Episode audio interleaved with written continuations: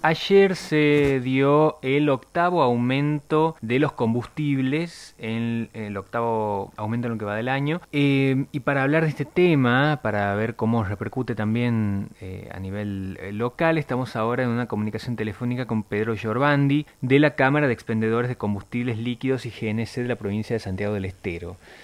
Pedro, buen día. Nicolás te saluda. ¿Cómo estás? Hola, buen día, buen día Nicolás. Gracias por llamarme. No, muchas gracias por responder. Y bueno, eh, ¿qué podemos decir de este nuevo aumento?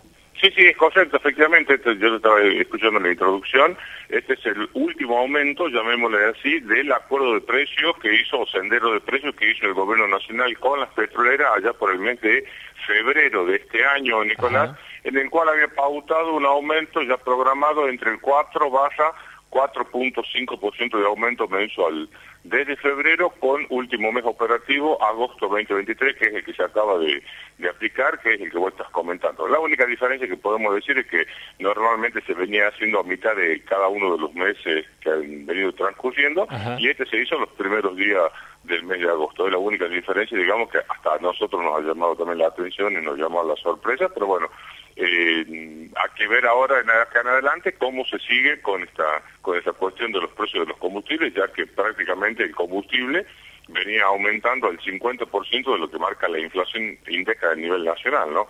Y esto para nosotros es un problema porque eh, al momento de, acomodar nuestra estructura de costos, toda la gente que trabaja en las estaciones de servicio, los trabajadores, operarios, eh, contadores, abogados, ingenieros, arquitectos, al momento de de querer, digamos, recomponer sus ingresos tercerizados, porque son la mayoría de ellos tercerizados, lo quieren recomponer a valor de inflación internacional. Y nosotros prácticamente venimos perdiendo en lo que va desde el primer semestre el 50% mensual en cuanto a los incrementos de nuestras bonificaciones, ¿no?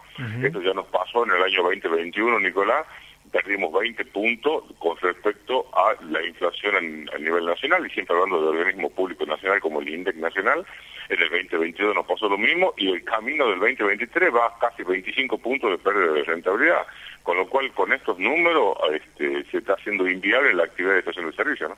¿Y qué es lo que consideran que no se está haciendo para poder evitar esto? Digamos, ¿qué, qué, qué es lo que se eh, propone o, o, qué maneras hay de, de encontrar una, una salida ahí a ese, a ese callejón? Y bueno, el, principal problema es que nosotros no estamos siendo convocados por el gobierno nacional al momento de, de, hablar, de, de coordinar, de arreglar o de conciliar con las petroleras, llámele cada uno como le guste, pero al momento de hacer esas reuniones entre el gobierno nacional y todas las petroleras, ¿eh? acá no es que hay uno o hay dos, van todas las petroleras, nosotros que somos la tercer pata, la tercer banqueta de esa mesa, no, no, somos convocados, o sea, está esa silla vacía porque no somos convocados. Al no ser convocados, yo, vos me preguntas a mí, Pedro, ¿qué se trató, qué se arregló, cómo se acordó, qué se concilió entre esa reunión? No lo sabemos, porque esa reunión fue en el mes de febrero, nosotros no fuimos invitados, entonces, de las tres patas de la estructura, del, sistema energético argentino se reúnen únicamente dos. Acá la primer pata es el gobierno nacional. ¿Por qué? Porque la energía, vos sabés que la maneja el gobierno nacional, de hecho cobra los impuestos, todo lo que es impuesto interno, IDC, impuesto a la transferencia del combustible, IDC, impuesto al dióxido de carbono, lo cobra el impuesto el, gobierno nacional, pero es coparticipable con las provincias, con lo cual el gobierno nacional se da vuelta y dice, bueno, a ver cuánto le corresponde en porcentual de coparticipación a cada una de las provincias y coparticipación pero quien decide, quien se reúne, quien tiene el, poder de policía es el gobierno nacional. Después están todas las petroleras y la banqueta nuestra, que es quienes defendemos, en el caso mío, en mi cargo de secretario de la Confederación Nacional Secha, a, todos los estacioneros, a todos los colegas a lo largo y a lo ancho de todo el país, no somos convocados. Entonces, eh, sin la convocatoria este, hacia nuestro sector es muy difícil poder conversar y dialogar, ¿no? Me decías que esto formaba parte de un acuerdo que se había hecho con el gobierno, eh, pero en, en, algún momento hubo como un intento de, mm, eh, creo que de reabrir la, discusión, ¿no? Porque consideraban que, eh, hablando de un 7% más o menos de porcentaje, a partir de ahora, ¿qué, ¿qué se puede esperar? ¿Algo parecido a un aumento de esas características? Y bueno, yo lo que entiendo es que eh, no tengo duda que después de las elecciones primarias de las PASO, seguramente el gobierno nacional y petrolera se van a volver a juntar. ¿Me entiendes? la propuesta nuestra, nuestra visión, eh, nuestro nuestro entendimiento y nuestro nuestro pensamiento es que nosotros también seamos convocados al efecto.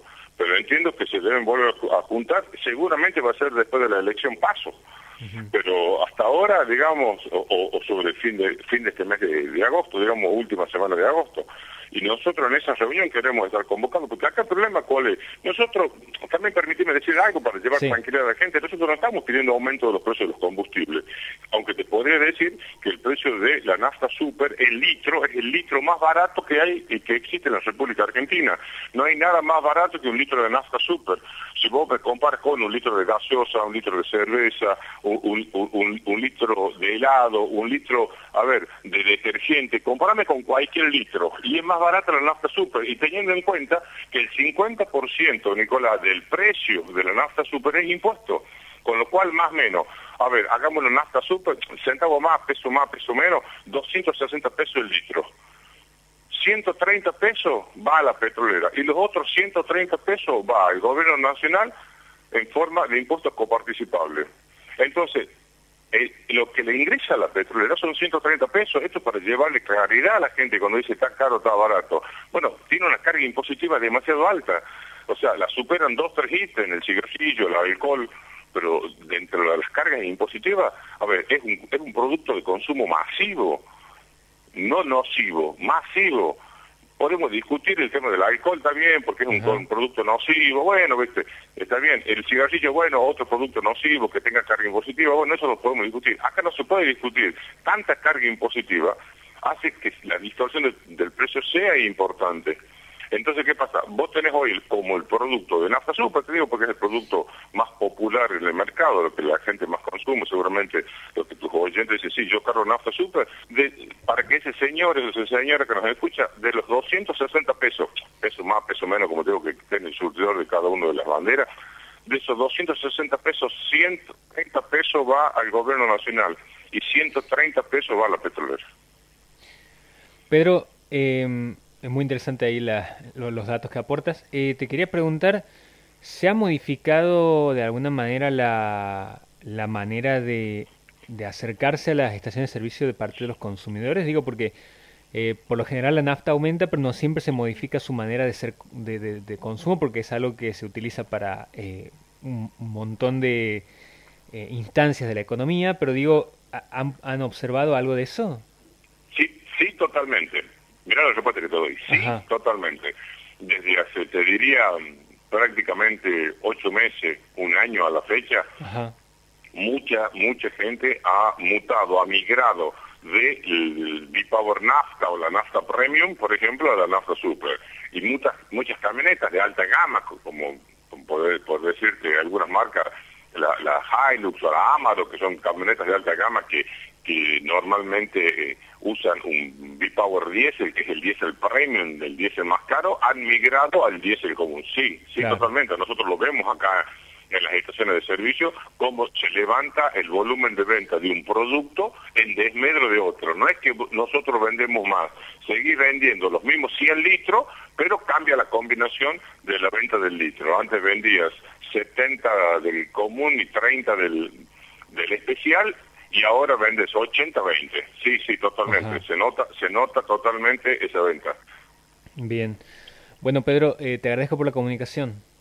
No, por favor, el agradecido soy yo, Nicolás. Permitime saludar en nombre de la Cámara este, CEPASE de Santiago del Estero y de la Confederación Nacional SECHA, en la cual aglutinamos a toda las cámaras y federaciones a lo largo y a lo ancho de todo el país. Representamos a más de 5.200 estaciones de servicio en todo el país. Damos trabajo a más de 65.000 trabajadores y trabajadoras.